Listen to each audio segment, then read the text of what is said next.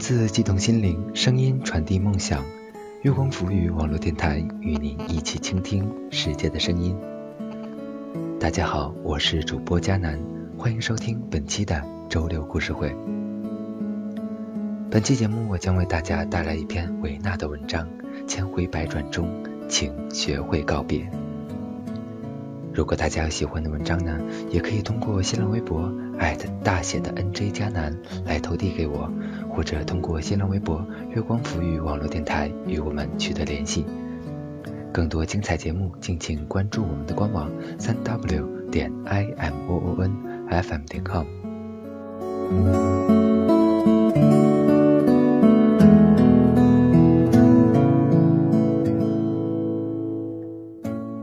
三年前。我们去飞机场送阿彪出国，正值他意气风发时。那天阳光明媚，北京很少有那么蓝的天。透过落地窗的玻璃，我们看到他单腿下跪在飞机场的跑道上，对着我们摆摆手，告诉我们再也不回来了，跪别了，我的战友，我的朋友们。离别的那天。阿彪的同班同学很是失意，感慨道：“同在读研究生，同时毕业于人大的哲学系，和阿彪相比，我真是汗颜不止。”那时，在阿彪心中，最重要的事情就是去美国留学，然后留在那里。阿彪潇洒地离开了，牺牲了本已安排好的工作，留下了一个相恋多年的女友。乔哭着说。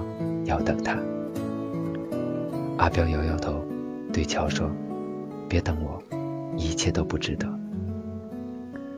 乔最终止住了泪水，笑着说：“那也不一定，等着等着，我们都会变。”阿彪却坚定地说：“我不会变，去爱一个可以给你未来的人吧。”乔忍住泪水：“我不在乎，我只在乎你。”那个场面对乔来说一定残忍极了。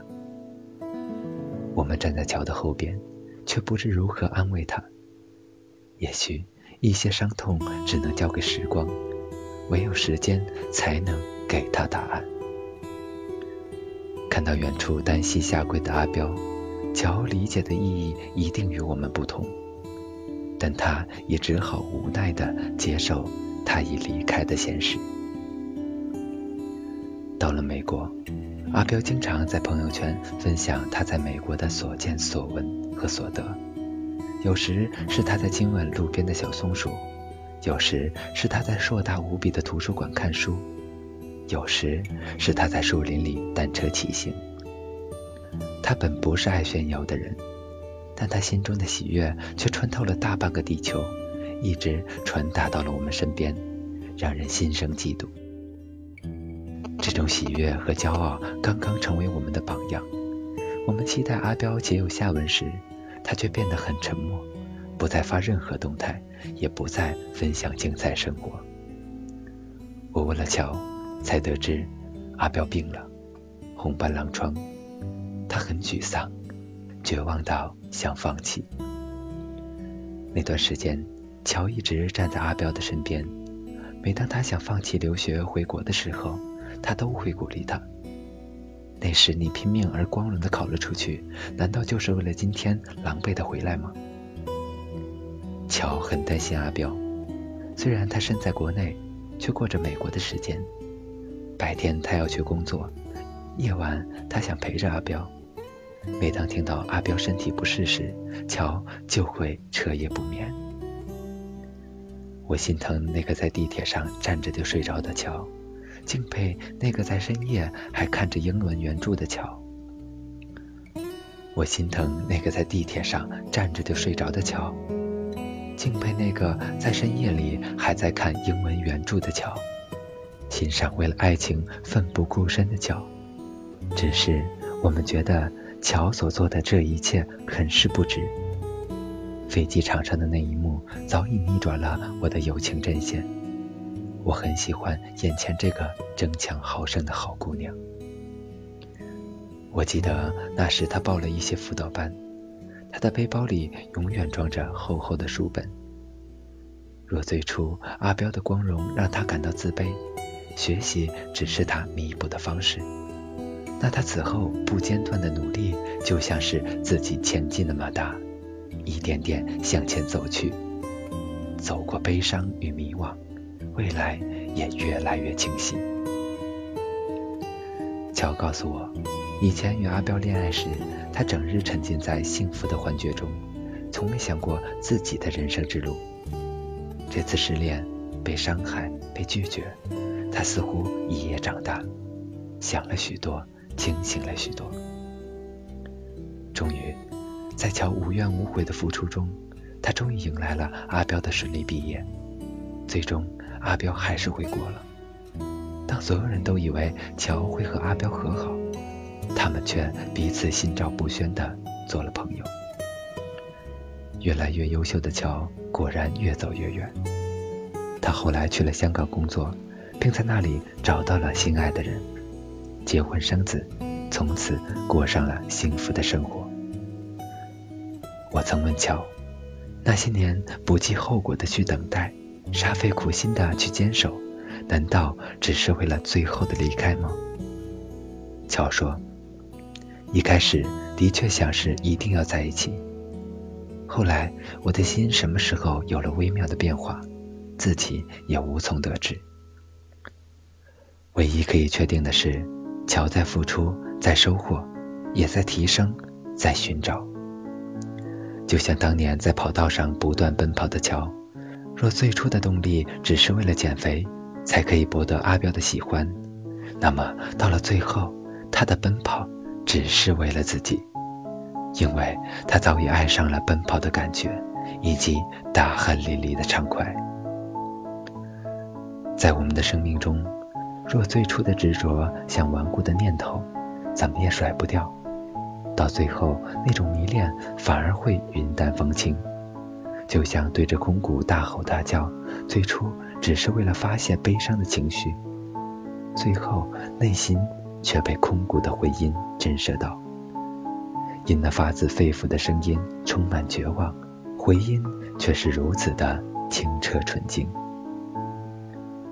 三年后，当我们和阿彪再聚会时，因生病化疗，他的头发脱落，肤色苍白，早已不见当年的英俊潇洒。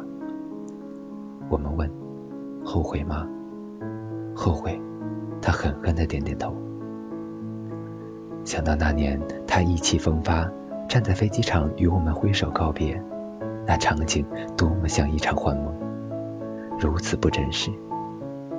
这一切在何时改变，又在哪里定格？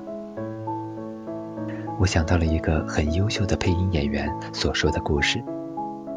高二时，他曾喜欢过一个品学兼优的男孩，那年他总是默默地跟在他身后，只是为了引起他的注意。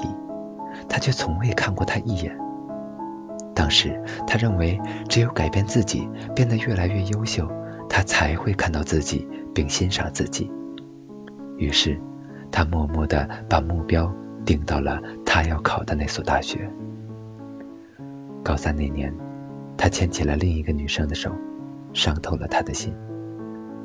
当他的眼泪夺眶而出时，他总是会拿着一本书。跑到操场上朗读英文。开始，他一边读一边流泪。为了集中注意力，他只好拼命的大声朗读。后来，他逐渐进入角色，并爱上了这朗朗的读声。那年，他如愿读上了他梦寐以求的大学，而他却名落孙山。即使又复读了一年，依然没有考上好的大学。只读了一所技校的汽修专业。多年后，当高中同学再聚会，他没有勇气去见那个曾经让自己满腹纠结的人。他徘徊在聚会的酒店门前，一步一步，宛若当年走在操场上的孤独模样。此时，他却突然看到远处走来一个胖胖的男人，皮肤黝黑，满身油味。眼神中早已没了当年的灵气，只留下生活蹉跎的失望。是谁改变了这一切？又是谁安排了这样的久别重逢？他并未认出他，他却一如当初叫出了他的名字。回忆里的人是不能去见的。他苦笑，现实真的会打碎你的幻觉。当美好与期待落地时，除了失望，我似乎一无所有。但你还是要感谢他。若不是因此，怎么会爱上朗读？怎么会成为如此出色的配音演员？我安慰他。是谁说过，爱就是作茧自缚？最难能可贵的是，一些人总能从好或不好的感情中汲取力量，走出束缚。再回首，一切或许失控，回忆或许会碎成一地，但我们依然会感谢。当年那个勇敢而决绝的自己，一步步走过痛心疾首的时光，迈向了愈加完美的自己。所有的变化都会悄然无息，所有的改变都在无声蔓延。小时候看到邻居家那位有些疯癫的婆婆，我会立刻跑掉，因为每当不乖时，妈妈总会恐吓。再调皮，恶婆婆就来抓你了。长大后再回家，依然躲避她家的那扇门。直到有一次，她喊住了我，请求我帮她摘院子里熟透的葡萄。我们在一起度过了一个美好的下午。离开时，她颤抖着给我装了满满一袋子葡萄，而我也终于敢正视她的眼睛，第一次读懂了她眉眼之间的慈祥。与善意。以前我最怕的事情就是考试不及格，老师总说没有好的成绩就无法考上名校，就无法去外面的世界看看。如今我才明白，再好的成绩都抵不过好的心情与心态。毕业于名校也不见得就是一个人格健全的好人，只有心中想去外面的世界看看，便没有。达不到的地方。这个世界上，一切都从心起，因念落。在时间的长河中，世界会变，我们也会变。其实，我们并不知道改变是从什么时候开始的，应该是从一次考试失意后，或是三十岁那次吹灭生日蜡烛时，或是那次亲人病故。顿感无能为力时，总之，改变就是如此悄然无息，就会让人恍然大悟。原来此事早已不同以往。所有我们曾以为看不懂、听不明白的故事，在时光中，最终都会懂的。所有我们觉得难以忘怀、舍弃不下的人或事，在时光中。也会慢慢的释怀，在千回百转中，时光让我们学会告别。